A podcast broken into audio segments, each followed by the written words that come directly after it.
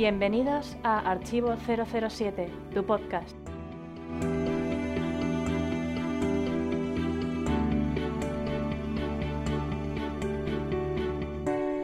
Y bienvenidos al podcast de Archivo 007 número 088 o 088.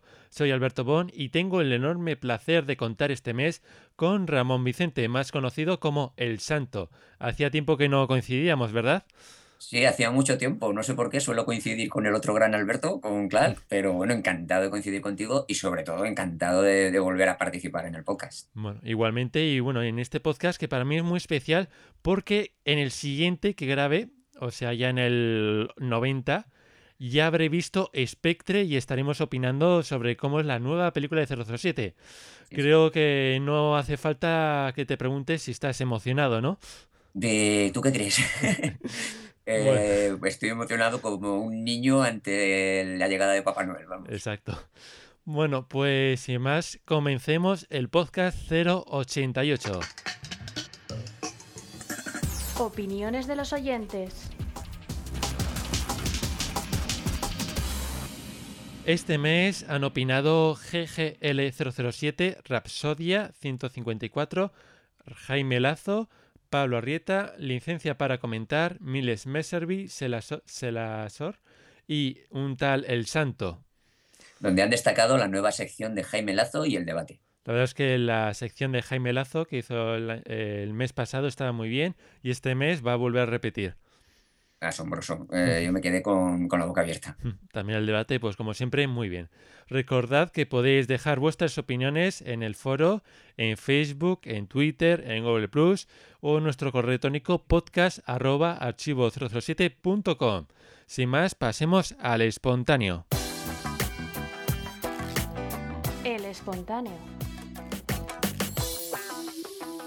Preguntábamos en Twitter qué os pareció el nuevo tema de Spectre de Sam Smith. F. McComer, cuyo Twitter es Serdigom, comenta. ¿Que te ha gustado? ¿Que te ha gustado? ¿Valdría para banda sonora de Crepúsculo? La verdad, curiosa opinión, ¿no? Sí, qué curiosa. Luego, luego hablaremos. Luego hablaremos sobre el tema de, de, de este tema Spectre en la sección de spoilers. Así que tranquilos. Sin más, pasemos a las noticias.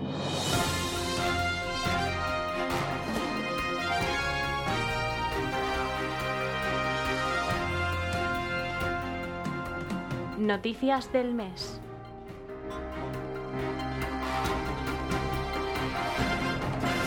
Tiger Mortis en editor en España.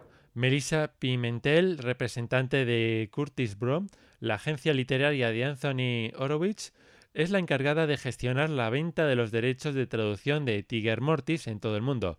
La propia Melissa ha confirmado a Archivo 007 lo siguiente.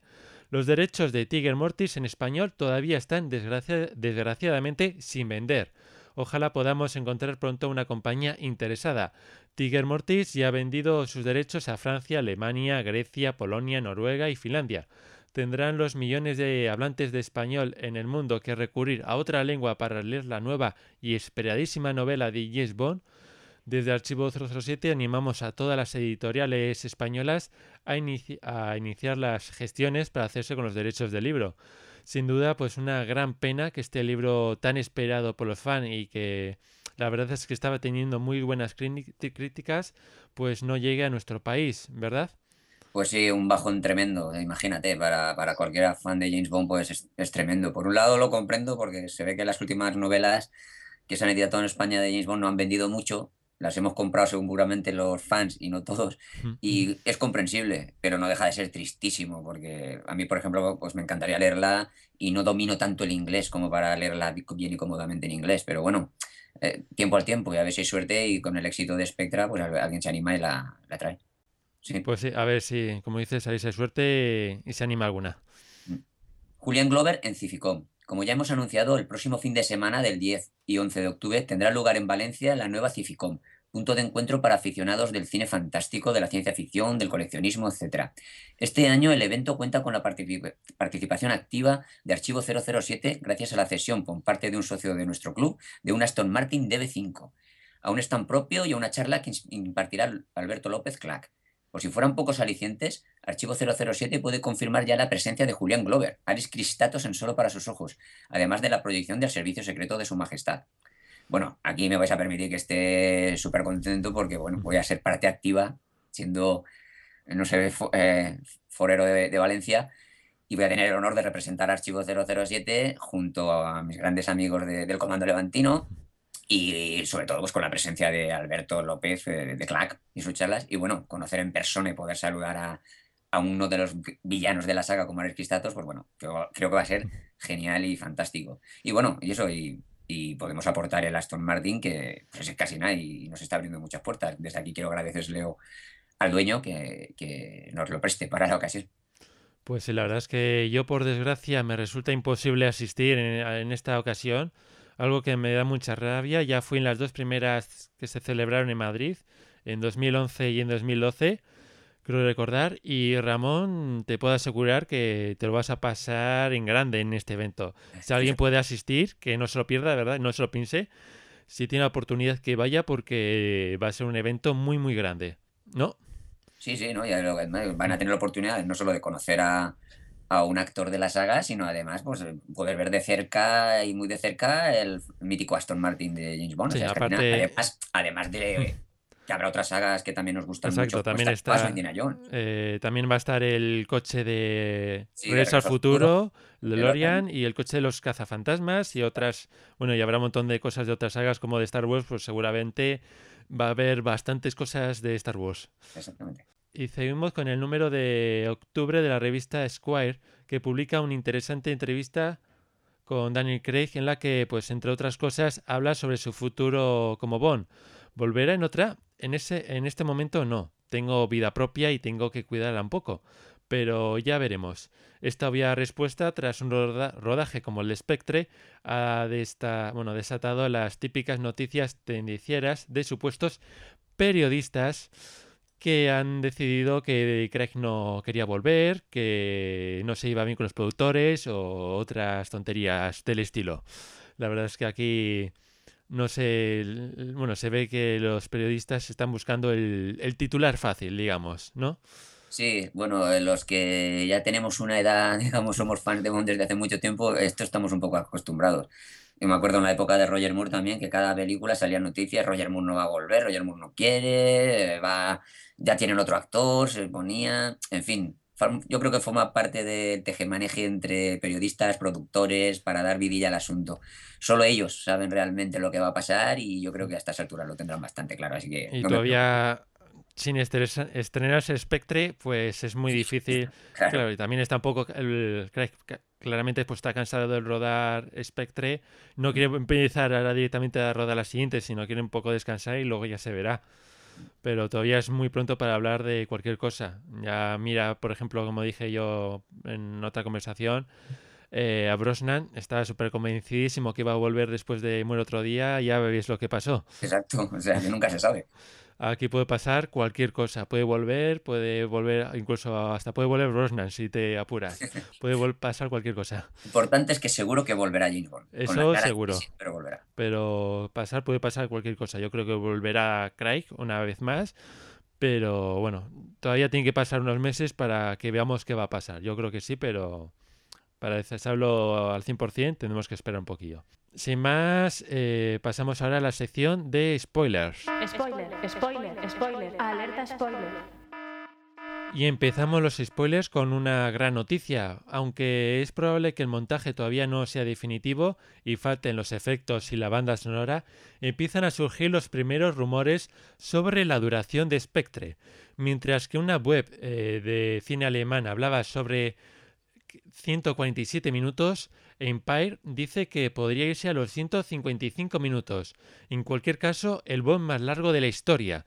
Sin duda una gran noticia porque después del tiempo que llevamos esperando después de Skyfall, una nueva película de 007, que sea más larga y más larga, yo creo que lo vamos a disfrutar mucho los fans, ¿no? Sí, claro, indudablemente para un fan de James Bond, y si encima si la película es buena y por lo que estamos viendo parece que va a ser así, pues contra más larga mejor, ¿no? Sí, más, vamos a, más vamos a disfrutar y más rentable va a salir la entrada. Exactamente, y por, lo, por el baile de cifras, lo que sí que podemos asegurar es que parece que más de 140 minutos va a durar, que es una barbaridad. Yo creo que seguramente va a ser la peli más larga de la saga. Sí, sí, sí. Si es lo que comentan estos dos, estos dos eh, rumores sin duda va a ser la película más larga de toda la saga. Por eso, y, si es buena, pues mejor que mejor. Exacto. Como dicho, hemos esperado tanto, tres años, que pues es un gustazo que por lo menos... Así podemos disfrutarla más. Exacto. Bueno, Sam Smith es el elegido. Raiders on the Wall es el tema principal de Spectre. Sam Smith es un cantante y compositor londinense que con solo 23 años se ha convertido en uno de los nombres de referencia de la música británica. Ganador del British Critics Choice Awards en 2014, en 2015, llegó a su consagración cuando se hizo con cuatro Grammys, incluido el de Mejor Canción del Año, Stay With Me. Bueno, esto ha sido una polémica. Eh, estamos ante el caso de que o lo amas o lo odias, ¿no? ¿Sí? En mi caso particular te puedo decir que me gusta la canción y que me ha sorprendido para bien, pues precisamente porque a mí no me gusta nada Sam Smith. Respeto a los que les guste y es un gran cantante, pero sus falsetes y su voz a mí no me gustan. Y entonces cuando me enteré de que iba a ser él, a mí me asustó. Tenía, digamos, el hype muy bajo, como se dice ahora. Y lo tenía tan bajo que me ha hecho el efecto contrario, que me ha parecido una muy buena canción, sobre todo la instrumentación y los arreglos. Me tengo que acostumbrar aún al falsete ese de mitad de canción. Pero bueno, yo creo que luego con la película, con los títulos y con el arreglo que le hagan, yo creo que al final va, va a colar. Tenía muy difícil superar a Adele, prácticamente imposible. Y bueno, pero yo creo que es un buen tema. Sí, yo en cuanto dijeron el cantante, bueno, yo ya sabía que, incluso antes de decir el cantante, ya, ya sabía que mejor que Adele iba a ser imposible. O sea, no vamos a tener una canción mejor que Skyfall en mucho, mucho, mucho tiempo. No esperéis que cada película de Bond vamos a tener unos temazos como ese, porque no va a ser así. Aún así, escuché la canción y la verdad es que me, la primera opinión, la primera al escucharlo ha sido decepción porque me parece muy lenta, empieza un poco al estilo de Skyfall, un estilo muy parecido al principio, pero luego me parece muy lenta, mm, bastante sosa y que no, no se termina de pegar. No es como otra canción de Bond que la escuchas y te gusta tatarearla o o estás con ella en la cabeza, esta la escuchas, incluso es que eh, escuchándola se me hizo tan larga que estaba mirando cada dos por tres el tiempo, cuánto falta, cuánto falta, se hace bastante larga, así por lo menos escuchándola así por sí sola y por eso para mí mi primera opinión me ha decepcionado. Luego está que también hemos estado viendo, bueno, prácticamente acaba de salir desde cuando hemos grabado esto, pero ya he visto una noticia de por ahí que hay algunos fans están pidiendo por eh, eh, que la gente vote para que firme para que no aparezca esta canción como tema principal y busquen a otro. Exagera la gente a veces. El caso que cosa que me parece mal, o sea, es cierto que ahora mismo no me gusta el tema, pero creo que hay que confiar en los en el director, en los productores que se lo han ganado. En la película. Exacto. Si ellos han elegido esta canción, yo creo que es por algo. A mí ahora mismo no me convence. Pero lo mismo me ocurrió en Casino Royale. Yo escuché a Chris Cornell un poco el tema de Casino Royale, de Tú conoces mi nombre, y cuando lo escuché, pues no, no sé, digo, no, esta no me convence para 007, pero bueno, eh, vi la película y fue verla con los títulos de crédito y flipé. Y, dice, y luego ya después de ver el montaje que hicieron con todas las películas de James Bond con ese tema, y aún me encantó aún más. Y ahora está como uno de mis temas preferidos. Y ya podemos comprender por qué la, la, película es tan larga, porque solo la canción ya mira lo larga que es. Sí. Aquí, así que bueno, aquí habrá que verla con la película. Veremos si realmente encaja con el final del teaser y el principio de la, de lo que sigue, haber estado en ese momento de Bond y veremos qué pasa. Esa va a ser sin duda su, su prueba de fuego. Y ahí veremos si realmente esta es una canción de Bond o no. Por ahora me ha decepcionado, pero oye, otras me han decepcionado también antes de ver la película y luego me lleva la, la sorpresa de que son grandes temas al verlos con los títulos de crédito. Así que veremos qué pasa. ¿No? Sí, claro, es cuestión de, esperar y confiar en ellos y yo quería que... un poquito a los fans. Eh, Hay que confiar en los productores un poco. Exacto. Si no recuerdas mal, bueno, eh, con Daniel Craig, cuando salió como James Bond, todo el mundo... Este no es Bond. Exacto, ahí está la página web votando para que no sea Bond. ¿Qué dicen los productores? No hacer caso a los fans y mira lo que salió. Exacto. No hay que hacer siempre caso a los fans y ahí está la prueba de que los fans se pueden equivocar y demostrar y tienen que demostrar a los productores que están en lo cierto. Pues yo creo que aquí puede pasar lo mismo. Que tienen que demostrar que, que este cantante lo vale, este, este tema lo vale y para la película va a quedar genial. Ojalá. Bueno, y sin más vamos a pasar a la premiere, mm, que va a ser una premiere real para Spectre. La premiere de Spectre tendrá lugar el próximo 26 de octubre en el Royal Albert Hall de Londres. La web oficial de Yes Bond ha confirmado que la premiere contará con la asistencia del duque y la duquesa de Cambridge y el príncipe Harry, además de las estrellas de la película. Bueno, ¿qué opinas? Yo creo que va a ser una premiere, la verdad que pinta igual espectacular que con Skyfall, ¿no? Pues te lo comentaré al día siguiente porque vamos a ir en representación de Archivo 007 para estar allí. Vamos a ir Javi, 58, el doctor Panecillo y yo. Así que. Bueno, eh, la verdad es que mm, no confirmo nada, pero se intentará, en caso de que haya directo como ocurrió con Skyfall, nosotros intentaremos hacer una transmisión y, si es posible, intentaremos contactar con vosotros vía satélite o alguna forma para que nos contéis en directo qué está pasando. Pero bueno, eso ya con el tiempo se verá si es posible, si es factible o no. Todavía no prometo nada, pero se intentará hacer algún directo o alguna cosa. Sí, más, bueno, si queréis, si queréis pues simplemente estad atentos a archivo07.com y ahí os informamos si habrá directo o no. Sin más, vamos a pasar ahora también a las opiniones del nuevo póster que ha aparecido con Daniel Craig con el smoking blanco.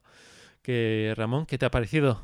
A mí me ha gustado muchísimo, muchísimo, pero con matices, ¿no? Eh, muchísimo porque me recuerda el estilo retro, ¿no? De, me recuerda mucho a Sean Connery en Goldfinger con el smoking blanco y la flor y todo, y luego la Walter PPK con el silenciador.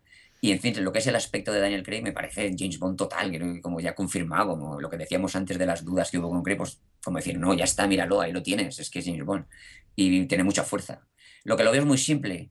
En la moda de, todos los postes últimos, ese minimalismo que hay ahora, y yo personalmente pues he hecho en falta el, estilo de los antiguos, en que aparecían también las chicas Bond, el villano, alguna secuencia de acción, los coches, el gambarre, el fin, un poquito más barroco, con más cosas. Pero bueno, dentro del estilo este minimalista que hay, a mí me ha encantado. ¿Y a ti qué? ¿Qué te ha parecido? Pues la verdad es que me ha gustado. Yo creo que la opinión en general de los fans, la mayoría, eh, ha sido muy positiva con este póster. Eh, nos hemos alegrado mucho de, verlo otra vez con el smoking blanco al Danny Craig. Y la verdad es que sí, como dices, es muy simple, pero en la simpleza está la perfección. Y es simple, pero con con muchos detallitos, como has comentado, con la, flor, la pistola. O sea, es simple, pero con muchos guiños. Muy efectivo. Mm, exacto, muy efectivo. O sea, lo ves y Bon es. Lo primero que ves es Bon está en estado puro. El Bon de toda la vida. Ha, vuelto. O sea, es como esas frases te vienen a la cabeza. Así que por lo menos promete bastante este póster y por lo menos a mí me encanta. Tanto es así que en la revista es el que hemos usado para esta foto para la portada de la revista de Archivo 007. así que por algo será. Bueno, pues sin más vamos a pasar a las novedades de Archivo 007, pero antes escuchemos la promo. Te lo aseguro, Ramón, yo ya no leo ningún periódico ni revista ni nada. No me creo nada de lo que publican. Eh, ¿Cuál? Perdona. Oye. Ah, no, es que, mira, no estaba escuchando, no te estaba escuchando. Es que acabo de leer que acaban de lanzar el número 3 de la revista de archivo 007 para socios. Y. Alberto, Alberto, anda, otro que corre a descargarse la revista. Te esperamos en archivo007.com, la mejor web de James Bond en español.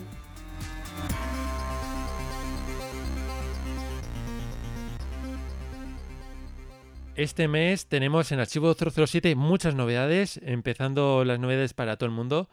Eh, hemos publicado en abierto la segunda y la tercera entrega de nuestros gameplays de Nightfar. Eh, no sé si has podido ver, eh, Ramón. No, no, todavía no he entrado en eso porque no se me dan muy bien los videojuegos. Bueno, yo te recomiendo, exactamente por eso yo te recomiendo que le eches un vistazo, sobre todo si quieres al número 3, porque el número 3 tiene al principio un resumen de 10 minutos de los dos anteriores. Echa un vistazo a ver qué te parece. Porque como así descubres un poco pues una nueva aventura de Brosnan que apareció con la película de Moon otro día y oye, igual te interesa la historia. Yo te animo a ver si a ver si te gusta.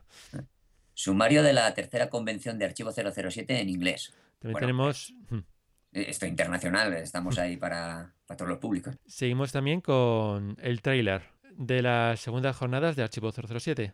Vale, Y ya tenemos 100 190 preguntas en nuestro canal de askfm. No dudéis en preguntar cuál, cualquier duda de Bond o de Archivo 007. Bueno, y luego también tenemos para socios un montón de cosas. En primer lugar, el cuarto vídeo de bucle de Archivo 007 que se hizo para la tercera convención de Archivo 007. Y la tercera convención Archivo 007, la presentación del evento. También tenemos eh, Archivo 007, unos nuevos vídeos de Archivo 007 estuvo ahí, de la casa de Ian Fleming. Y Archivo 007 estuvo allí, 002, dedicado al Royal Overhaul. Sin duda unos vídeos, no sé si los has visto, pero muy buenos de Alberto López. Sí, sí, y, sí, un gran y- trabajo de sí, Alberto, como siempre, y muy recomendables sí. que los veáis. un gran trabajo de documentación. Luego tenemos una charla impartida por Alberto López, para variar, sobre el, el productor Cube Broccoli eh, que se hizo en la pasada tercera convención de Archivo 007. Tenemos un montón de contenido de la convención, por lo visto. Sí. Bueno, y por último, y la más importante para mí, revista 003 de Archivo 007, que os la recomiendo porque además este año, este número es el más largo, tiene un mogollón de páginas, tenéis mucho para leer y con unos Mm. contenidos. ¿Has podido ver alguna cosa? Sí, he estado mirando por encima y ya he visto que hay un reportaje sobre tu película favorita, No. Never Again. Decir que aunque se hable de nunca digas nunca jamás y no me guste nada, es una, un, un el- reportaje muy bien hecho y aún así, el- aunque no os guste la película, os recomiendo que lo leáis porque es muy interesante. y como hemos dicho, la portada os va a dejar alucinados. Mm, Exacto. Bueno, pues sin más, vamos a pasar a la biografía. Después tenemos la sección de Jaime Lazo de Yes Bond y El telón de acero. Y por último tendremos ese debate que va a dar mucho de qué hablar, ¿no? Eh, Sí, ya lo creo. Pues sin más, empecemos. Biografía del mes.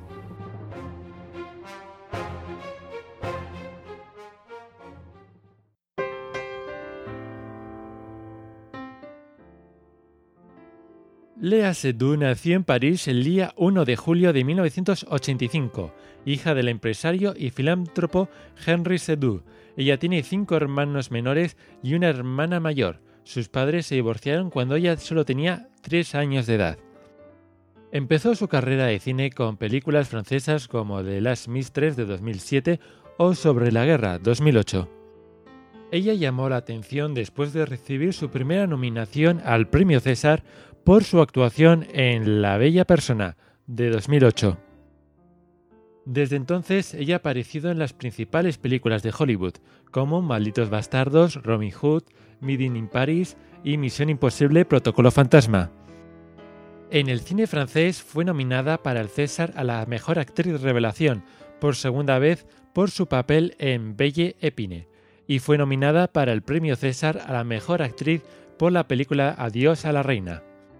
En 2013 llamó otra vez la atención cuando fue galardonada con la Palma de Oro en el Festival de Cannes por su papel en la película aclamada por la crítica La vida de Adele. Ese mismo año también recibió el premio Lumière a la mejor actriz por la película Grand Central. Y en 2014 fue nominada al premio Risen Star BAFTA y protagonizó las películas la, la Bella y la Bestia, El Gran Hotel Budapest junto a Ralph Fiennes y Saint Laurent. En octubre de 2014 se anunció que fue elegida para interpretar la próxima chica Bond en Spectre. Desde Archivo 007 queremos dedicarla este podcast. Sección doble cero.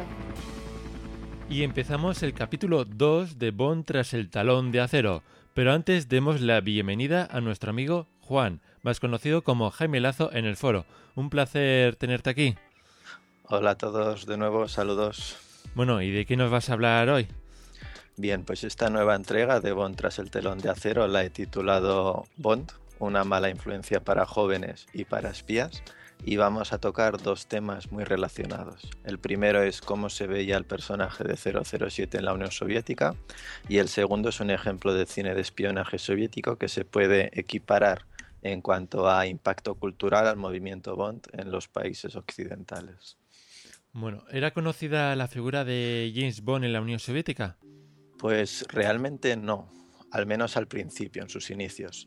Hay una anécdota que es la llegada de Connery a Moscú en 1969 para el rodaje de la película italiano-soviética La tienda roja, del director Mikhail Kalatasov.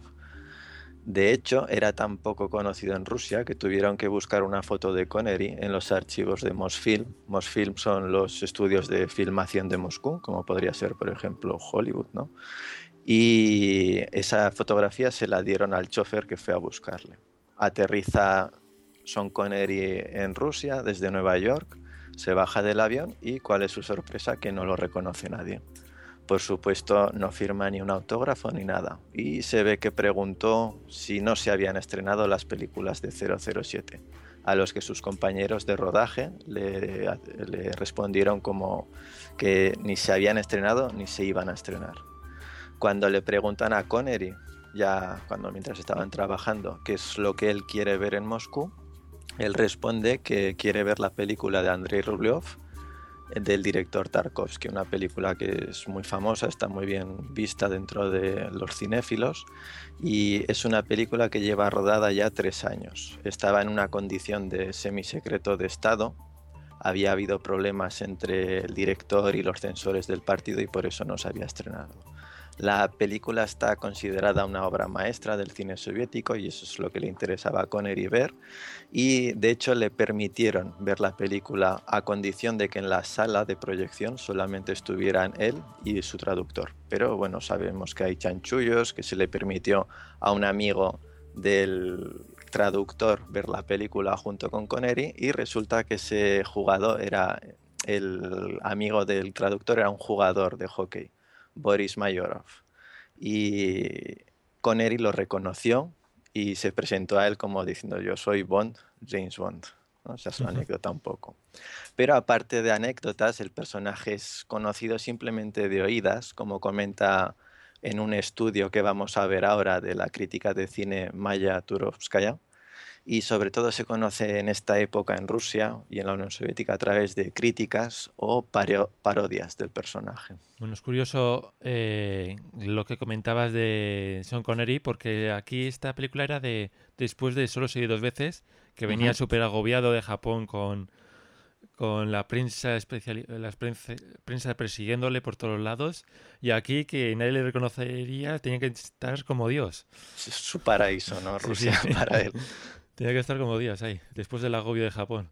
Mm. Bueno, ¿se tenía una visión negativa de 007 en los países soviéticos?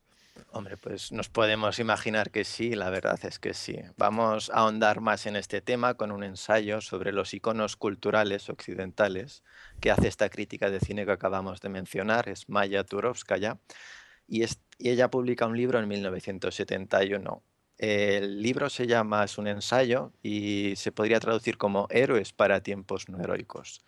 Y en él la autora trata temas como la cultura de masas en Occidente, el, sensacionalismo, el cine, sobre todo, porque ella es crítica de cine, la televisión, la pseudociencia, ¿no? estos movimientos como la ufología, los platillos volantes, todo eso, ¿no? y analiza personajes icónicos como Martin, Dean Martin, Marilyn Monroe y otros tipos, ¿no?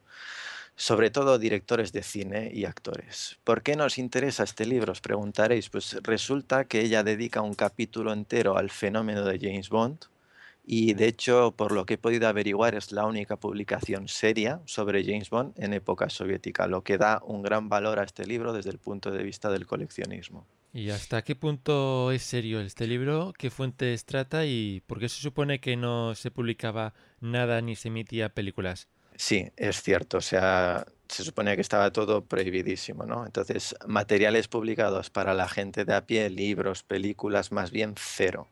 No se muestra el personaje en su forma original, como lo describe Fleming, por ejemplo, pero sí se da a conocer su existencia. Y lo que más importa al partido, ¿no? al, gobierno, es que el ciudadano de a pie sepa que en Occidente se están perdiendo los valores humanos y que James Bond sería el abanderado de todo esto. Por eso los investigadores que trabajaban sobre James Bond, sobre esta temática, tienen accesos a los materiales occidentales y ya luego pues escribían sus tesis, sus trabajos sobre sus ensayos, sobre todo ejemplificando ¿no? la decadencia de Occidente. Entonces esta autora afirma haber leído todas las novelas de Fleming y haber visto hasta la película Solo se vive dos veces para documentarse sobre James Bond. Recordamos que la fecha de publicación es 1971 y que al servicio de Su Majestad pues no la habría llegado a conocer. Además cita diversas entrevistas entre los productores, a Connery y a los directores, y que esta mujer saca de revistas como Films and Filming y otras que también y otras, ¿no? Y también cita autores que escribieron sobre 007, como es por el ejemplo de Humberto Eco, y a un tal Faustino Antonini que escribió un psicoanálisis de la gente 007. Recuerdo que esta recopilación de artículos de Humberto Eco pues los tenemos en la web de Archivo 007 bajo el nombre de Proceso a James Bond, ¿no? análisis de un mito. ¿Y cómo ve la autora al personaje de Bond? Bueno, pues las primeras palabras en el libro sobre James Bond son en Occidente lo conocen todo el mundo pero no es un cosmonauta, ni un premio Nobel, ni un primer ministro. ¿no? Y esto ya dice bastante de cómo va a ser tratado posteriormente el personaje de Bond.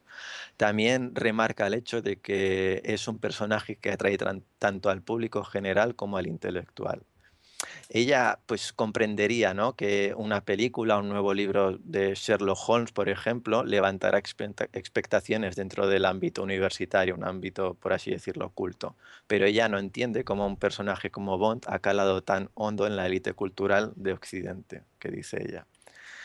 Ella ve en Bond como el estereotipo del joven occidental enfadado, un joven que se aparta de los valores de la sociedad llega a definir a Bond desde un punto muy filosófico de lo que es el materialismo dialéctico, que es lo que se destilaba en aquella época, aquí, y lo define como la negación de la negación del héroe clásico. Yo aquí ya pido perdón si hay alguien que sepa más de filosofía, que luego en comentarios nos lo comente.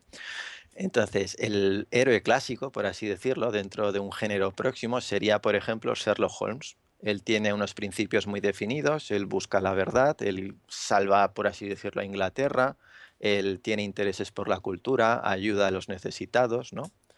Y esos valores, digamos que los negamos, hacemos todo lo contrario y obtenemos la forma de pensar de lo que sería un joven de esta época, de la época de, en la que escribe esta mujer. Entonces, un joven que piensa en sí mismo, que es egoísta, que busca la buena vida ante todo, el esnovismo, el gastar dinero, ¿no? Mm. Y ahora de nuevo lo que vamos a hacer es negar esta idea de este joven renegado, ¿no?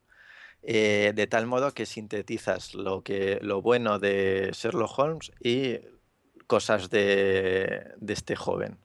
Entonces, haciendo esto se obtiene lo que es el perfil de 007. Es una persona que Inglaterra ante todo, buena vida, buenas chicas, intenta hacer el bien, y eso sería la negación del negación del héroe de la que ella está hablando. Pero digamos que ella, según la autora, eh, dice que no es una, una, síntesis beneficiosa, o sea, no se coge lo mejor de ambas ideas, sino que se, sintetiza lo peor de ambas ideas. Entonces tenemos un héroe que se cree un caballero que defiende la igualdad, un caballero de estos de la tabla redonda, pero que al mismo tiempo pues mata, que miente y que utiliza a las mujeres para su propio beneficio y se vale de la traición para seguir con sus metas. Cae en lo que es una interpretación cínica de lo que sería un héroe. Entonces es una a mí me parece una buena crítica, interpretación del personaje, sobre todo muy interesante porque no, es algo poco frecuente de encontrar. ¿Y qué opinión tiene la autora de las películas y los libros de 007? Bueno, pues comentando cómo ve ella el personaje, uno se puede hacer la idea de por dónde van a andar los tiros en sus opiniones, sobre todo en los libros y en las películas de la saga. No vamos a entrar muy detalladamente en su opinión pero hay un par de momentos que yo creo que merece mucho la pena compartirlos. La autora es rusa, ¿no? Es soviética y como sabemos, sobre todo en los libros de James Bond, tienen como uno de los principales enemigos a la Unión Soviética, ya bien sea pues el SMERS, la KGB. Entonces ella es, consciente de eso y lo acepta. Ella acepta el porqué, ¿no? Es la lucha Occidente-Unión Soviética. Los libros de Fleming, ella comenta que se comienzan a escribir en pleno apogeo de la Guerra Fría y poner a Rusia de enemigo es lo lógico dentro del contexto histórico. Y como en plan para vender más, ¿no? Como tirón comercial. Mm. Posteriormente se graban las películas y ya, pues digamos que la Guerra Fría se ha calmado. Entonces no se ve a Rusia como un generador de problemas a nivel mundial y se necesita a otro enemigo para adaptar en las novelas, lo que se opta por Spectre una decisión que la autora alaba mucho y está muy de acuerdo con ella. Entonces dice, vale, se elimina el factor antirruso de las películas ya desde la primera, desde Doctor No. Pero eso no quita que James Bond sea un personaje igual de negativo para ella. Y otro punto que a mí me parece muy interesante es la crítica que hace de Fleming, su, su doble moral, que llama ella. Dice que está muy ligada a la ideología política que tiene Fleming y se refleja a la hora de elegir sobre todo los aliados para Bond. Está el ejemplo de que pone ella, ¿no? Dice, los búlgaros suelen, ser, suelen hacer de terroristas, pero al mismo tiempo los gitanos turcos son antiterroristas, ayudan al MI6 a pesar de ser una especie de bandoleros. ¿no? Los serbios, los croatas y otras nacionalidades eslavas suelen hacer de gángsters pero la mafia corsa son gángsteres buenos. E incluso Bond se llega a casar con una hija de un capo. La diferencia entre buenos y malos está marcada básicamente por la nacionalidad y la situación política del momento. Y incluso ella le da como toques de xenofobia, ¿no? lo que hace que para ella el mundo Bond sea muy amoral. Rusos, hebreos, chinos, alemanes, coreanos, africanos suelen ser los villanos de Bond. De nuevo, una interpretación a mí me parece interesante, ¿no? Poco frecuente mm. sobre lo que se hace normalmente. Bueno, parece que no tiene en general una buena idea sobre la saga de 007, ¿no? Sí, lo podríamos resumir como que tiene una mala idea, ¿no? Denomina al fenómeno Bond como una epidemia, literalmente, o sea, dice, esto es una epidemia, una moda, que ya es algo más que moda para esa época, y es un mito ya dentro del cine moderno, o sea, ha pasado, ha transgredido, ¿no? Lo que es la moda ya. Y aunque hay una cosa con la que yo estoy muy de acuerdo con ella cuando ella analiza todo esto, dice, Bond es un mito a nivel cultural, no porque Fleming o Broccoli y Salzman hayan creado unas obras maestras de literatura o cine. Sabemos que a lo mejor la calidad no es abrumante, ¿no? Pero sí que se convierte en un mito a nivel cultural gracias a los fans. O sea, es lo que ella llama bondología lo que se crea todo en torno a Bond, tanto por parte de escritores oficiales, las películas, pero sobre todo lo que hacen los fans. Entonces, ella pone de ejemplo las guías tipo siete pasos para parecerse a James Bond, ¿no? que escribían algunos fans en la época. Así que una idea interesante, ¿no? Nosotros ahora, por ejemplo, estamos haciendo bondología. Exacto. Bueno, si Bond es un fenómeno a nivel mundial, ¿existió algo parecido en la URSS?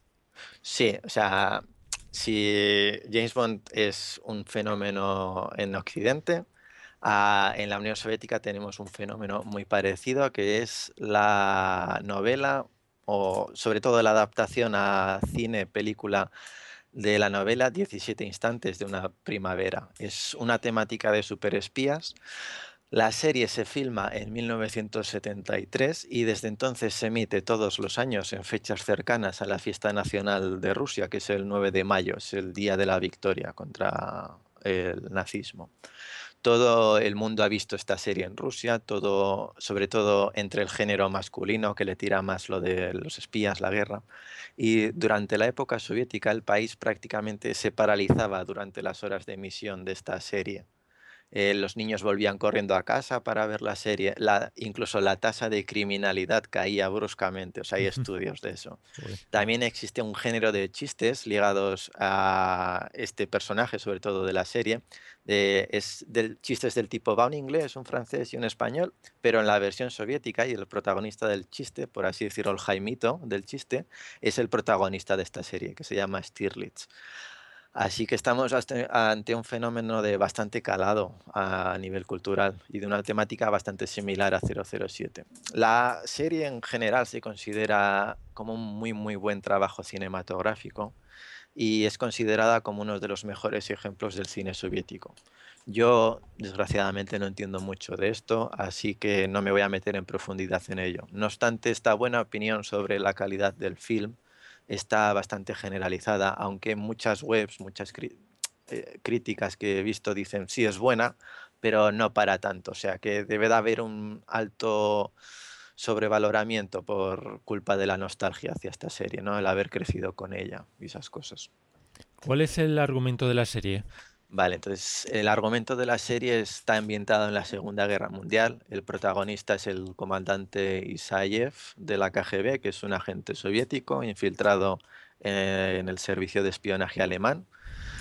Es un, como un comandante, ¿no? Se llama Stirlitz, eh, en su nombre en clave, y lleva como 10 años trabajando ya infiltrado dentro de las SS. Un día recibe por radio una misión en Berna, en Suiza, altos dirigentes alemanes y los aliados quieren pactar en secreto a espaldas de Hitler un armisticio y organizar el futuro del gobierno de Alemania. A la Unión Soviética se le ve como una amenaza y por eso no es incluida en las negociaciones, en la que una de sus finalidades es evitar una Europa comunista. Entonces, el objetivo de Stirlitz, de, de este superagente, es evitar por averiguar por parte de, qué mandatario alemán se llevan a cabo las ah, negociaciones y qué es lo que se está tratando en esas negociaciones. La acción transcurre en 17 días, que de allí el título de la serie, ¿no? 17 instantes de una primavera. Entonces, Stirlitz, Stirlitz, se pone a ello de inmediato, ¿no? Al mismo tiempo, el jefe de alemán, del espionaje alemán, lo que sería, por así decirlo, el M alemán, empieza a plantearse que Stirlitz sea un agente doble, en relación sobre todo a unos hechos en un antiguo caso de, de Stirlitz. Así que el jefe de espionaje manda a la Gestapo a investigarle, todo se empieza a mezclar con unas subtramas entrelazadas, ¿no? Stirlitz pierde por una parte a su radista y a su contacto con la KGB. La Gestapo descubre a dos ayudantes de Stirlitz que trabajan para los rusos. Ambos los capturan, aunque al final se consigue escapar uno. Entonces, al final, Stirlitz, por así decirlo, al final cumple su misión, haciendo que la inteligencia alemana pues, trabaje contra la Gestapo, o sea, monta ahí una guerra interna y se monta tan barullo que al final Stirlitz consigue escapar limpio, que no lo pillan. ¿Es un, ¿Es un personaje parecido a 007? Pues yo diría que no, yo diría que es completamente lo contrario. Entonces eso es lo interesante de esta serie, ¿no? Tanto el personaje Stirlitz como la manera de enfocar las series, digamos que es como el negativo de una fotografía. Es una serie donde no hay prácticamente acción, donde todo se centra en que Stirlitz lo planifica todo, lo piensa todo como un maestro de ajedrez a varios pasos hacia adelante, donde Stirlitz sobre todo hace investigaciones, deducciones, muy a los Sherlock Holmes. Y en definitiva, Stirlitz trabaja más con la cabeza que con la fuerza. O sea, tenemos a 007, que es un agente de acción, y eh, Stirlitz, que es un agente de cabeza. Entonces, en la serie, por así decirlo, mueren en total cuatro personajes en 840 minutos. Hay una escena de un tiroteo, hay una persecución en coche y otra de conducción a gran velocidad. O sea, vemos que no hay prácticamente acción. Porque está pensado esto para demostrar que un espía no es como un 007. O sea, digamos, es la respuesta que da la Unión Soviética al fenómeno 007. El trabajo de espía es peligroso que el trabajo del buen espía tiene que pasar desapercibido, tiene que pensar, tiene que trabajar con lógica. En cuanto al personaje, por así decirlo, por así decirlo, en la biografía del personaje, digamos que tiene algunos puntos en común con Bond. Ambos son huérfanos desde pequeños, los dos son comandantes, ambos son viudos, pero Stirlitz llegó a estar casado y con un hijo, y algo así curioso, ¿no? Tanto la mujer como el hijo fueron mandados fusilar por Stalin en el 47. Muy trágico, ¿no? Y ambos fuman mucho, les gusta beber. A Stirlitz, por ejemplo, fuma cigarros marca Caro y su bebida favorita es el coñac armeño. Y es un amante sobre todo del café, del café bien cargado. También James Bond y Stirlitz pues conducen muy bien. Stirlitz usa un Mercedes-Benz 320 y un Horsch 853, que son unos coches de marca alemana. Parecido, el, último es un poco parecido al Bentley, si veis una fotografía. Y finalmente ambos son buenos deportistas. Stirlitz destaca mucho en el tenis, fue campeón de Berlín de tenis y aunque también se le da bien el yoga y el ajedrez. La diferencia que Stirlitz odia las armas, no quiere utilizar armas y tampoco muestra una interés por relacionarse con mujeres, o sea, prácticamente no, no se relaciona, no hay chicas Stirlitz, por así decirlo. Bueno, ¿hay algún punto en común entre las películas de 007 y 17 instantes de una primavera? Pues yo diría muy poco, ninguno. O sea, mm. hay que tener en cuenta que se filma en el 73, o sea que si algo puede tener en común es con la etapa con el Lanceby, y yo he encontrado dos momentos algo similares, pero creo que son más bien productos del azar que copiados de la saga 007. El más evidente, por así decirlo, es la escena en el que Stirlitz, este superagente ruso, conduce a toda pastilla por las carreteras de los Alpes. Entonces se llega a poner a 120 kilómetros por hora. Mm y el copiloto va así como un poquito asustado y recuerda mucho la escena de Operación Trueno en la que Fiona Volpe recoge a Bond en el coche, porque también se muestra la agujita esta del coche que muestra el, cuenta kilómetros, ¿no? Y el segundo, para mí, yo creo que es puramente azar, pero está el zoo de Berna en, en Suiza y es que aparecen unos osos jugando entonces, en 17 instantes de una primavera, hay una secuencia rodada con esos osos del, zoológico de Berna y en el servicio de su majestad, justo cuando llegan a Berna 007 y Draco, en ese zoo, nosotros podemos ver un instante esos osos. Yo creo que es puramente casualidad, pero más referencias yo no, no he visto, vamos. Bueno, ¿recomendarías esta serie? Pues es una pregunta difícil, porque antes de nada comentar que toda la serie esta la podéis ver en YouTube y está traducida a español por un tal Carlos Cova. Entonces, sin problemas, yo creo que se puede ver. La traducción está muy bien. ¿Merece la pena? Pues eh, es una serie muy lenta. Hasta el capítulo 6 no despega todo lo que es la trama buena. El capítulo 9, por así decirlo, es el clímax total y es interesante en cuanto a ver el considerado por todos los rusos su James Bond patrio, porque se dice Stirlitz es el 007 soviético, aunque no tiene mucho que ver. Eh, es interesante, sobre todo por la cantidad de material audiovisual de carácter histórico que se usa, de filmaciones de la Segunda Guerra Mundial. Y si os gusta ese momento histórico, puede que os llegue a resultar bastante interesante. También es interesante ver una recreación más fiel a la realidad de cómo trabaja un espía, tanto profesional como, como espías amateurs, porque hay espías amateurs que entrenan a Stirlitz mm. y es interesante. A mí, sinceramente, me ha gustado mucho, pero recalco, a partir del capítulo 6, si aguantáis hasta ahí, yo creo que, que la veréis hasta el final. Y tampoco recomiendo ver si la vais a ver a, a desganas, ¿no? porque puede ser un suplicio, es una serie muy lenta. Y un ejemplo de esta lentitud, del que están súper, súper orgullosos los rusos, es de cuando Stirlitz, el protagonista, se encuentra con su mujer en el café Elefante. Eh, son cinco minutos, una escena de cinco minutos, de solo intercambios de mirada con música, sin palabras ni nada, o sea, en un mismo decorado, cero acción ni nada. Y es muy emotivo, pero se hace larguísimo esa secuencia. Normal. pero es un, es un momento mítico en el cine soviético, o sea, o sea, es como la muerte de Chanquete allí. No, no es nada. Entonces, cada uno que, juzgue, que juzgue si le merece la pena. Bueno, y terminando ya con esta sección, ¿cuándo se estrena por primera vez las películas de Bond? Vale, entonces, eh, las películas de James Bond podemos suponer que están prohibidas, ¿no? De Mm. hecho, la película de Desde Rusia con Amor estaba catalogada como antisoviética. Ver esa película era para cárcel, ¿no? Te metían ya directamente en la cárcel. El resto de las películas estaban prohibidas, pero la pena por tenerlas o por difundirlas era menor, ya que estaban catalogadas como películas pornográficas. O sea, la pornografía estaba prohibida, estaba penada en la Unión Soviética. Y para que os hagáis un ejemplo, la categoría pornográfica entraba en películas como El último tango en París. O sea, es una categoría como cajón desastre para decir, bueno, lo prohibimos, pero ah, por algo hay que prohibirlo, ¿no? Eh, el trabajo de la crítica de cine Maya Turovskaya que hemos visto, aunque nos, parezca que, haga una crítica muy dura de Bond, de que lo critica bastante y lo pone mal, realmente favorece muchísimo a la franquicia en la Unión Soviética, porque quita mucho hierro al asunto. O sea, en su libro se empieza a dejar de ver a 007 como un enemigo, enemigo número uno de Rusia, y pasa a ser entendido como un fenómeno del folclore occidental.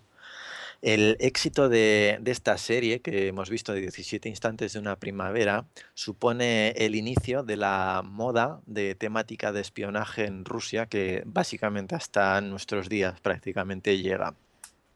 Y las primeras películas de Bond en los cines rusos aparecen con la perestroika, pero aparecen todas de golpe. O sea, tú estabas en el cine y de repente estabas viendo a Moore y en el siguiente pase veías a Connery o a lo mejor pues te tocaba Lanceby. O sea, pf, todo, todo mezclado.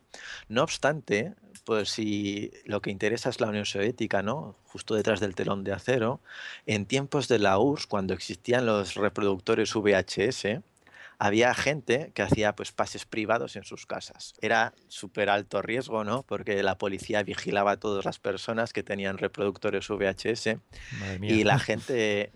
Sí, esto es muy...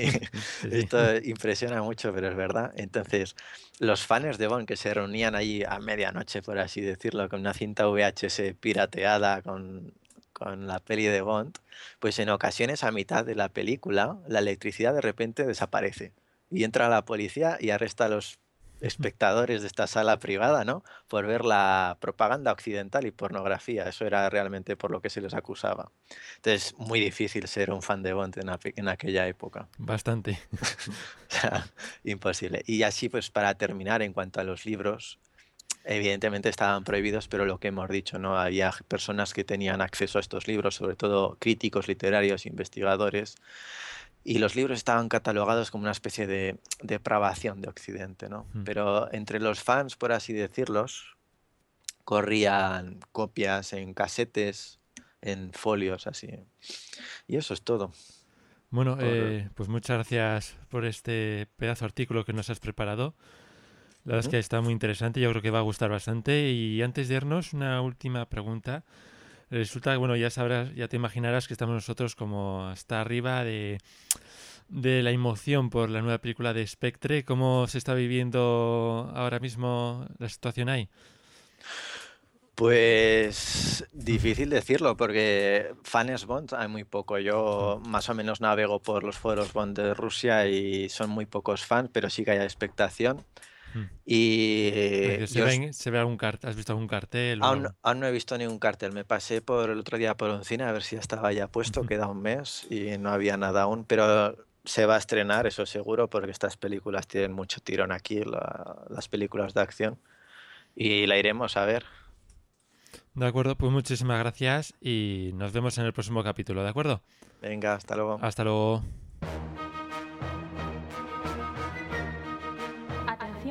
Unidades. Atención. El debate comenzará en 3, 2, 1. Y antes de empezar con el debate o campeonato del mes, demos la bienvenida a Jairo, más conocido en los foros como Licencia para Comentar. Bienvenido al podcast. Buenas, buenas. ¿Qué tal estás? Muy bien. Bueno, ¿qué? ¿Preparado para lo que se te viene encima? Sí, sí, vengo, vengo con mi licencia preparada. Pues vas a defender a Licencia para Matar contra Alta Tensión que va a defender Ramón. ¿Correcto? Así es. Bueno, pues vamos a empezar, Jairo, con la mejor chica Bond, que según tú es Pam Bouvier contra Cara Milojevic. Mm, pues, Cara Miloyo, Milo- Miloyo. Miloyovi. Eso. ¿Por qué crees que Pam Bouvier es mejor chica Bond? Pues porque con el personaje de Pam nos encontramos con un personaje que parece al principio la típica chica Bond normal, ¿no? La que estamos acostumbrados del estilo de cara, que es más una damisela en apuros. Pero conforme va avanzando la película y ella pega ese cambiazo de look, te das cuenta de que ella realmente es una mujer de armas tomar, pero de verdad. Vemos cómo se defiende ella solita, cómo Bond en esta peli que está más a lo suyo la deja tirada y ella, sin embargo, pues por su cuenta sigue poniéndose en contacto con el villano, intenta también eliminarlo por su cuenta, que es una chica que se vale por sí misma. ¿Sabes? Sí. Eh, Ramón, ¿qué- ¿por qué crees que tú que Cara Milojevic es mejor chica Bond? Aquí lo tienes un poco difícil. Sí, sí lo reconozco. Creo, ¿eh? La primera pregunta es chunga porque la verdad es que Cara no es tampoco para mí una de las chicas Bond más memorables. Es demasiado poquita cosa para mí para ser una chica Bond. Una chica muy normalita, di- diría yo.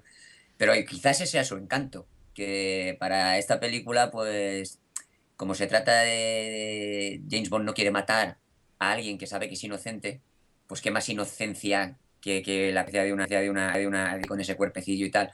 Entonces creo que jugaron con eso, con que James Bond la proteja por ver lo frágil que es. Entonces en su papel ahí está muy bien. Sí. Y es algo novedoso en la, en la saga, mientras que papeles como los de Pam, de chicas guerreras, ha habido siempre, ha habido muchos, de chica sencillita y normalita simplemente no, no suele haber muchos. Entonces creo que ese es su encanto. Pero ya te digo, eh, no hay mucho que defender. Bueno, en mi caso me quedo con Pam Bouvier. Solo hay que ver en la película de alta tensión la cara que pone Dalton cuando la intenta explicar que suba en la parte trasera del avión. Para, porque parece en la mayoría de la película bastante tontilla, la pobre. Y Pam Bouvier la veo bastante guerrera, como comentáis, y me quedaría sin duda como, con ella como chica Bond. Luego pasamos al mejor villano Bond, eh, Ramón. ¿Por qué crees que Georgi Koskov eh, es mejor que Franz Sánchez? Bueno, he elegido este villano, no sé si que- porque hay bastantes en la película, pero creo que este es el principal, ¿no? Eh, ahí está la gracia de este villano. Que, por ejemplo, el villano clásico en esta película, el de toda la vida, sería Whitaker, que es el que tiene el armamento, el que tiene el ejército y va a intentar matar a Bond y Bond tiene que luchar contra sus hombres. Entonces, digamos que sería el típico. Pero es que es mentira. El, el villano en realidad es eh, eh, que Koskov, Mm. pero por lo inteligente que es que marea al servicio secreto eh, ruso, al servicio secreto británico, a James Bond, a todo el que se pone por delante lo marea, lo mete uno contra otros, o sea, es muy maquiavélico y muy, es muy camaleónico. Y me parece que esa es la gran gracia de este personaje, que es un- junto a Fran Sánchez, que para mí eh, es un enemigo menor, un traficante de drogas para un superagente como James Bond, yo que sé, es como un ratero para un policía, ¿no? Quiero decir, es una cosa, lo veo muy simple. Muy bien el papel de- del actor, de Robert Davy, pero creo que el personaje para, para un James Bond eh, es, es muy poquita cosa. Sin embargo, eso Koskov es tan inteligente, tan maquiavélico, que me parece maravilloso. Y, y me parece maravilloso que incluso hasta el final no solo no muera, sino que es que además sigue intentando camelarse al, al ruso, al que lo detiene, y, y- y mirando a, a Bond como diciendo, a ver si me lo camelo, me tenían secuestrado, no sé qué. Lo que pasa que ya, pues, no cuela. Pero eso, es muy maquiavélico. Jairo, ¿qué opinas? Guau, guau. Tú hace mucho que no veas alta tensión, ¿eh? Porque eso que dices tú de, de este hombre, no sé yo, no lo veo tan, no lo veo tan maquiavélico. Veo más bien que voy probando a ver si cuela. Oh, oh, mira, pues cuela, pues voy a seguir, ¿sabes? Y comparado con, con Sánchez, Sánchez es un villanaco, es genial, es en aquella época, porque no ha habido otro así, creo, creo que es un villano muy original. Estamos hablando de un señor, de un señor del crimen, que es que lo detienen, se escapa y no pueden volver a cazarlo. Quiero decir, hay países que lo protegen. ¿Cuánto poder puede tener ese tío? Que no estamos hablando de un narcotraficante de la esquina. No, no, es que ese tío controla países. Es un villanaco genial. Además, es un villano muy carismático porque no, como él mismo dice, dice, no es tanto el dinero como la lealtad. Es un tipo que además tiene su propio código ético, tiene valores.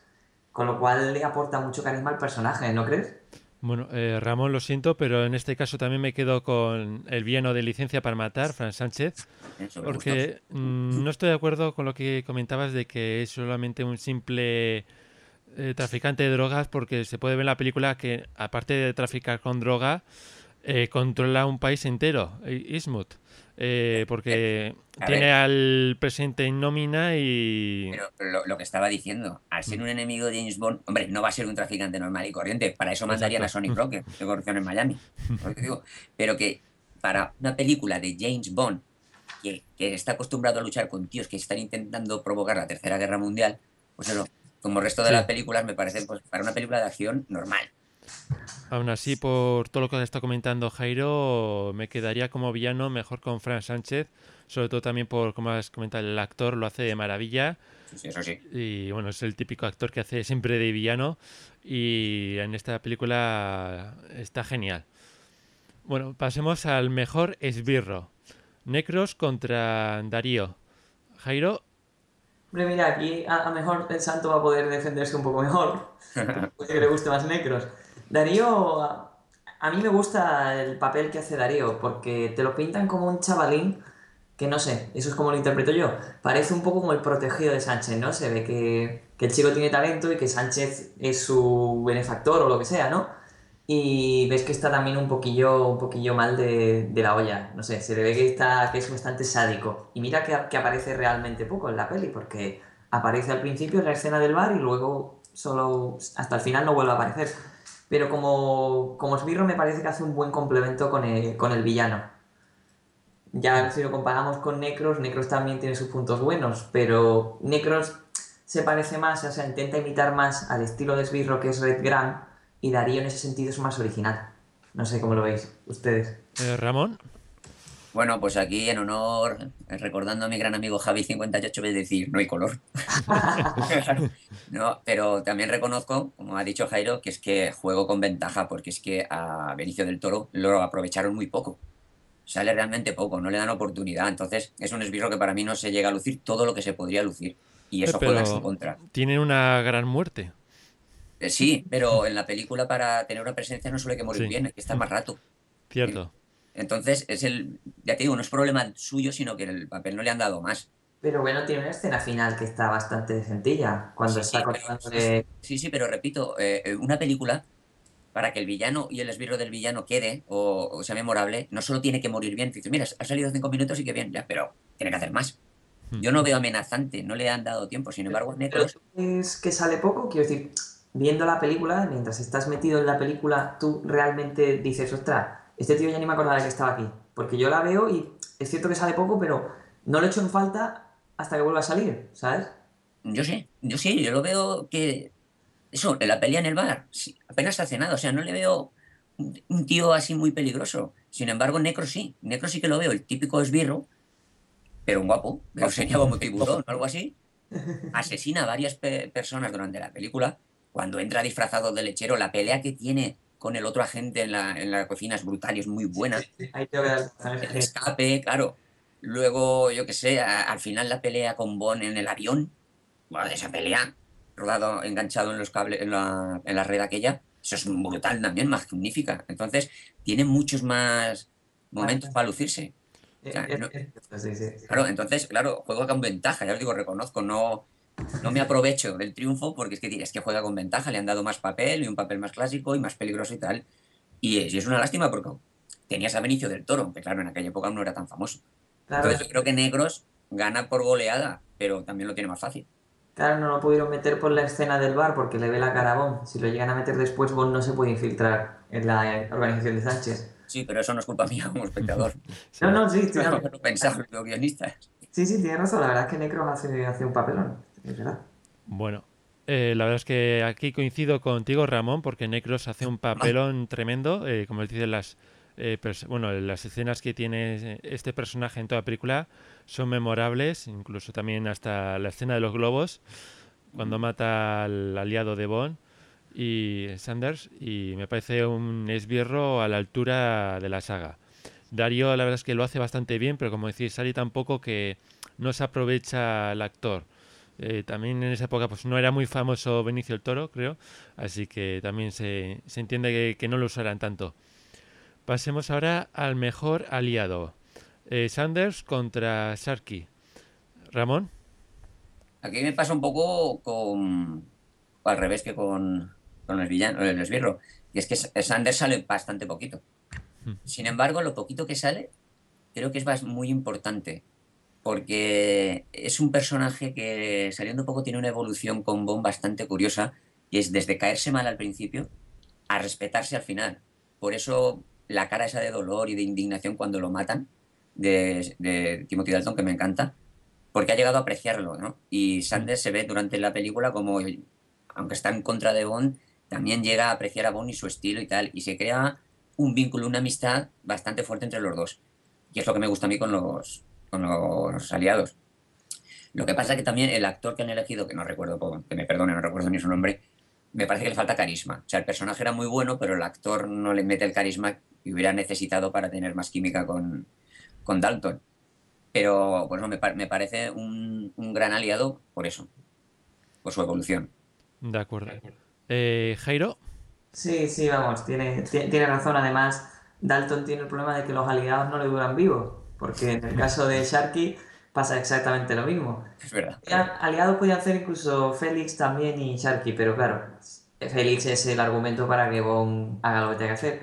Y Sharky, el pobre, pues tan, ayuda a Bond, un poco al estilo Quarrel, ¿no? Se ve que está con él. Eh, tiene también sus frasecillas, sus diálogos, pero claro, también muere al principio y lo que tú dices, provoca una escena en la que vemos a Bond súper cabreado, que eche una miradita como diciendo yo aquí al primero que pille me lo cepillo y de hecho es lo que hace en, en, la escena, que, pero eso lo comentaremos luego. Entonces, en caso de aliado, pues es verdad que el, el otro, el de alta tensión, que se me ha ido el nombre, tiene, tiene, tiene más presencia que Sharky porque Sharky dura el tiempo de su escena y poco más. Hmm. ¿Sabes? Cierto. La verdad es que aquí no sabría muy bien con quién, cuál quedarme, igual con Sanders, por el tema que también sale más en la película y ayuda bastante a Bond en conseguir el pasaporte y toda la documentación.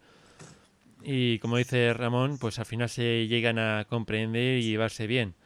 Y la verdad es que duele más esa muerte porque con Sharky, eh, una vez que cobra su venganza, prácticamente se olvida en el resto de la película de ese personaje.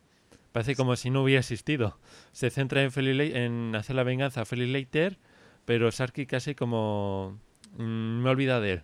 Claro, pero porque entre comillas ya le ha vengado, ¿sabes? Sí. Aún así, mmm, no se le menciona, en desde que muere ya no se, se habla nada de esa persona, de ese personaje. Bueno, eh, pasemos a la mejor escena de acción. Jairo, ¿cuál, ¿qué escena has elegido? Aquí, aquí vamos a echar la carne al asador porque Licencia tiene escenas de acción muy buenas. Eh, me he quedado con... Estaba entre dos, ¿vale? Pero una es que es un híbrido porque entra bien tanto en escena como en diálogo, así que la voy a dejar para diálogo. Y voy a hablar de la otra, que es la escena del barco de Cres, que es precisamente cuando, cuando venga Sharky. A mi parecer es la escena más chula porque eh, Bond se asoma por la ventana ¿no? y ve que han capturado a Sharky y le entra una mala leche, sale corriendo y lo primero que pilla un arpón, lo coge y le queda al otro y dice, recuerdos de Sharky, le pega un tirazo, se lo carga, se tira al agua y ya empieza ahí toda la escena de acción, que entre comillas es improvisada en el sentido de que, claro, que Bond no tenía planeado salir así, pero lía una tremenda y al final se sale con la suya, que es escaparse con el barco con el dinero, dejando a los otros en una muy mala posición. Así que para mí es la escena más, más espectacular. También podría haber sido la de los camiones. Es que esta película tiene escenas muy buenas, pero a mí, a nivel, argument, a nivel de dramatismo, de actuación, a la vez que el disfrute de la acción, me parece la mejor. Ramón. Pues a mí me pasa como con Jairo, porque eh, Alta Tensión está llena de secuencias de acción magníficas. Eh, por ejemplo, yo destacaría tres. Eh, la la secuencia precréditos, la, la persecución con el Aston Martin y sobre todo la pelea final en el avión con, con Necros colgado de, eh, mencionado antes, colgado de la, de la malla aquella.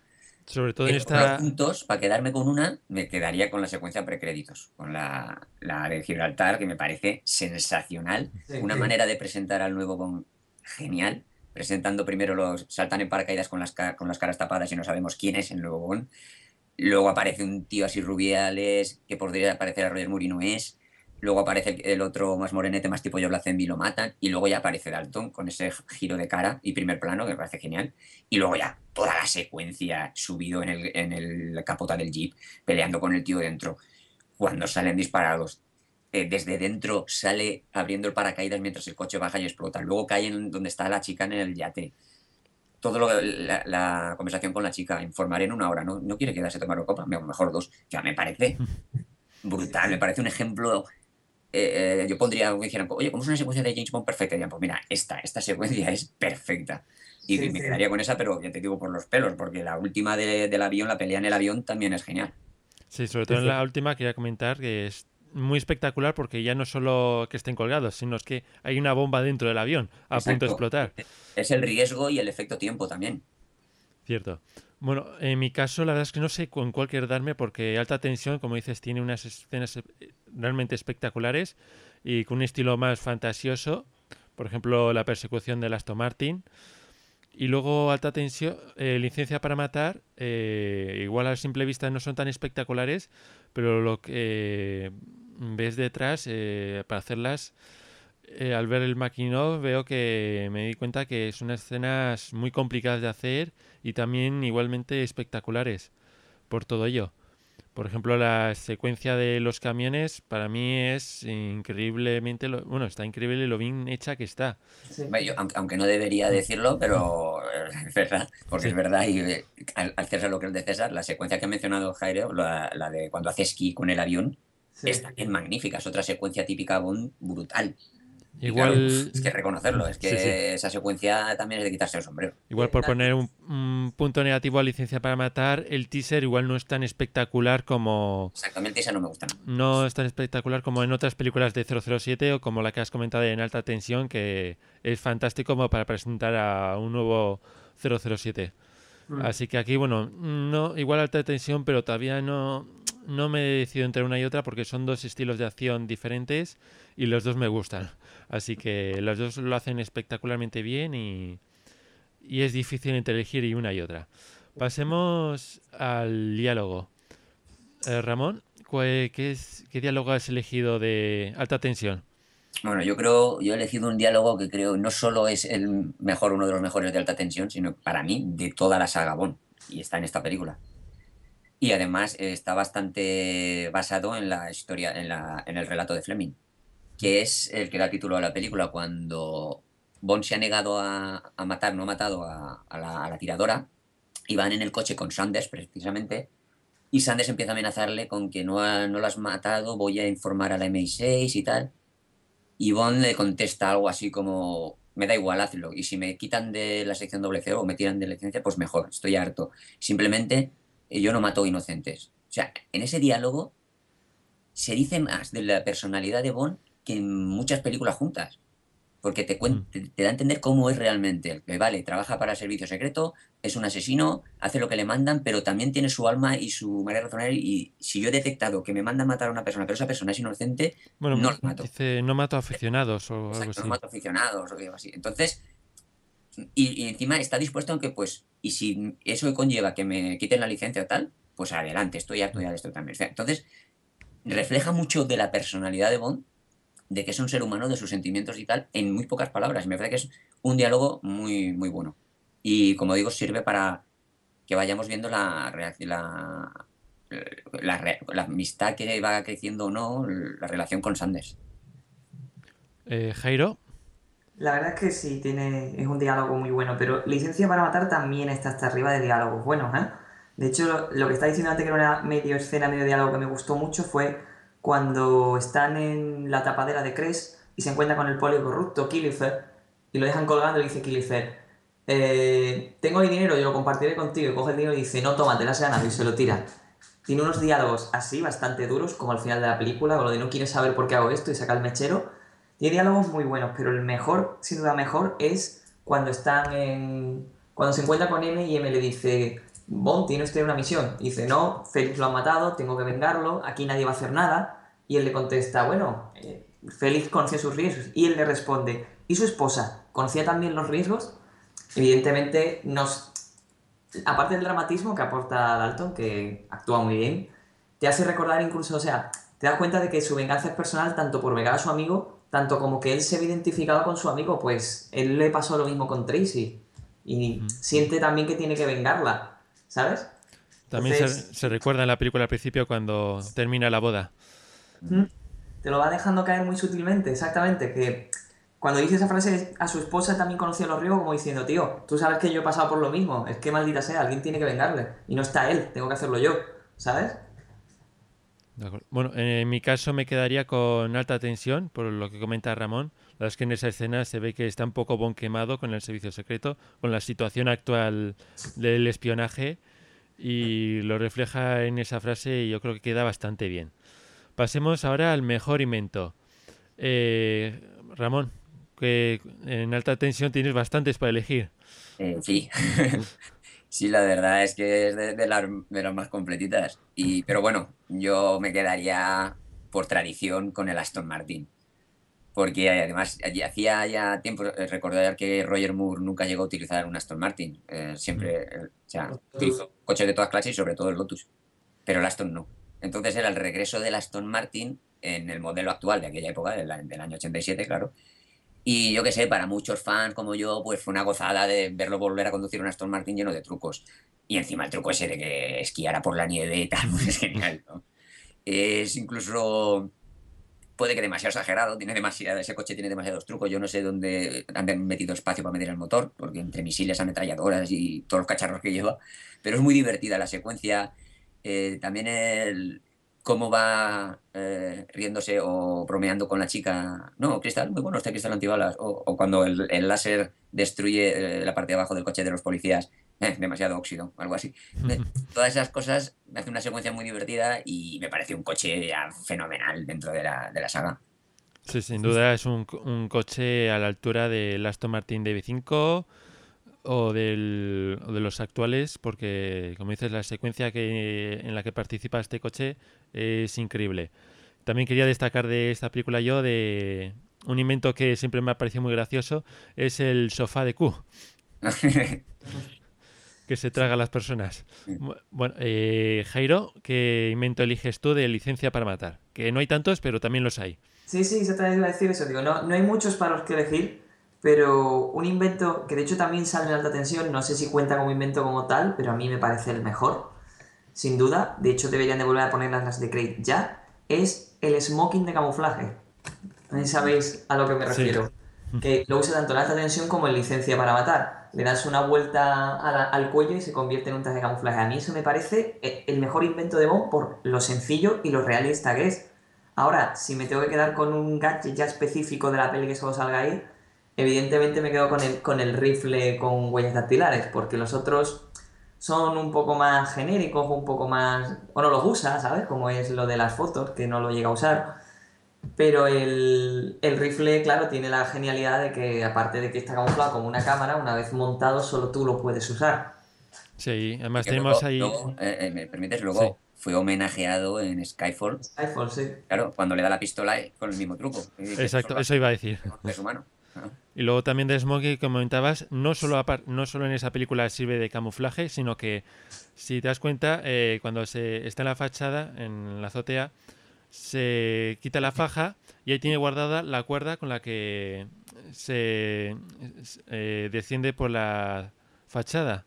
Exacto. Es, es, que parece una tontería, pero deberían, yo creo que deberían de volver a ponerlo porque es algo tan sencillo, pero a la vez tan bueno, ¿sabes? La verdad es que en esta película sí que es cierto que igual no son tan espectaculares los inventos como en alta tensión, pero son muy, eh, son muy curiosos y muy creíbles, porque les ves y son mucho más creíbles que los que puedes ver en alta tensión, y eso también tiene su gracia. El ver decir, eh, eso puede existir de verdad. El, ese smoking, esa pistola, realmente pues se puede hacer una pistola de esa forma. La crema dental explosiva, que también La crema dental, exacto, es meter un explosivo dentro de, la crema dental. de la pasta de dientes y el detonador, pues la caja de cigarrillos y el radiotransmisor de Q. La verdad es que los inventos que salen no son realmente muy espectaculares, pero ahí también radica la gracia de un modo más serio, más creíble, y los inventos acompañan ese estilo y lo hacen, son bastante buenos. Eh, en mi caso, pues me quedo me quedaría pues con el Aston Martin, como dices, súper espectacular, pero sin desmerecer licencia para matar, que como dices, los segmentos son también aquí muy buenos. Pasemos ya, ya finalizando. Eh, Ramón, ¿por qué crees que Alta Tensión es mejor película que Licencia para Matar? Bueno, en general yo diría que mejor, y pongamos entre comillas lo de mejor, porque sobre gustos, como siempre, colores, como diría el Gran Clack, pero eh, digamos que la considero mejor o más película Bond porque es más típica de James Bond. Es una película, incluso yo la pondría, la pongo siempre como plantilla de lo que debe de ser una película Bond perfecta, ¿no? Con su secuencia de precréditos eh, inicial espectacular, la misión que le encomiendan, los villanos, las secuencias de acción, el lujo, el glamour. Es decir, veo una película de James Bond. Además, eh, recuerdo cuando la vi me encantó. Eh, me encantó porque, ostras, es la película de Bond perfecta. Mientras que Licencia para Matar, que ha ganado con el paso de los, de los años, eso lo reconozco, y más en esta época, que la época de Craig la está revalorizando. Pero es una película que digo, ya no veo tan Bond. Me gusta, pero es como hubieran hecho una especie de experimento. Decir, bueno, vamos a sacar a James Bond de su mundo, del mundo del espionaje internacional, y vamos a meterlo eso. En, en, el mundo del narcotráfico, en Corrupción en Miami, que era lo que estaba de moda en televisión. En la serie Corrupción en Miami triunfaba mucho en aquella época. Y dijeron, pues, pues vamos a meterlo en ese mundo. Y como experimento está bien, pero yo me acuerdo, por ejemplo, cuando la vi de estreno en su día, que después de Alta Tensión, pues me decepcionó mucho por eso, porque decía, pues, este no es la historia de Bond que a mí me gusta. Es como es una historia policíaca, más o menos normal, más o menos de siempre, y habéis metido a Bond ahí. Pero ya digo, reconozco que gana con el paso del tiempo, pero me quedo con alta tensión porque es mucho más bondiana, simplemente. Bueno, eh, Jairo. Pues a ver, e-, es muy difícil. Las dos, Dalton solo hizo dos películas y las dos son muy buenas, así que no, no tiene peli flaca, no tiene peli mala. Entonces, quien vote al final alta tensión es lo mismo que el que vote de licencia para matar porque las dos son buenísimas. Yo en este caso elegí licencia no porque no me gustase alta, de hecho me gusta muchísimo alta. Pero sí es cierto que en aquella época licencia era muy original, digo muy original tanto que, como ha dicho Santo, no, ni siquiera se ha ido revolucionando con los años, ¿no? Igual ahora estamos muy acostumbrados a películas de Bond esta vez es personal, ¿no? Bond tiene una vendetta personal, pero en aquella época no, no, era, no era así. Entonces es muy original. A mí me parece muy bien cómo Bond está desenfrenado, por así decirlo, ¿no? Que va al margen del MI6, se busca la vida por su cuenta y vemos que puede hacerlo perfectamente. Te muestra un poco más la faceta del lado oscuro de Bond. ¿Qué piensas tú que incluso si Bond fuese malo, podría ser perfectamente un pedazo de villano, porque él mismo por su cuenta, sin el MI6, se las arregla él solo. Entonces, a mí me parece muy espectacular ver a Bond fuera de su método, sin correa, por así decirlo, y, y con, mucha, con mucha acción, de, del estilo más realista, del estilo más como no depende de nadie, a, a tortas limpias me hago paso, ¿sabes? Entonces, yo diría que, que, la mejor es Licencia para Matar porque nos muestra una, una visión más dura de Bond comparado con las otras a las que ya estamos acostumbrados, ¿sabes? De acuerdo. Yo en mi caso, la verdad es que si me habías preguntado hace años, eh, te habría dicho alta tensión, sin duda. Ahora mismo, la verdad es que yo eh, con licencia para matar me pasó un poco como al servicio secreto de su majestad. Cuando lo vi, la vi por primera vez, está bien, pero me gustan más otras. La he ido repitiendo, repitiendo, viéndola una vez, otra vez, otra vez, y cada vez la he cogido a licencia para matar, igual que al servicio secreto de su majestad, cada vez más gusto, cada vez me gustaba más, cada vez me gustaba más, hasta tal punto que ahora, ahora mismo si me preguntas licencia para matar, está por encima que alta tensión. Claro, que igual en el futuro puedo cambiar otra vez de opinión. Yo es que creo que es lo que, de, lo que os estaba comentando, Sí, es que, que ha ganado con el tiempo. Y además con esta época, porque ahora esta época que está triunfando Daniel Craig, es que esta película ves perfectamente a Daniel Craig ahí metido. La podía haber hecho él completamente. Totalmente de acuerdo. Claro, entonces, claro, eh, hoy en día ha, ha ganado porque eso en su época, en su época no se entendió, no se vino bien, pero hoy en día la ves hoy y dices, sí, claro, es que es el estilo que se está haciendo ahora. Incluso recuerdo que cuando vi el tráiler de Quantum of Solace, lo primero que pensé fue licencia para matar. Sí.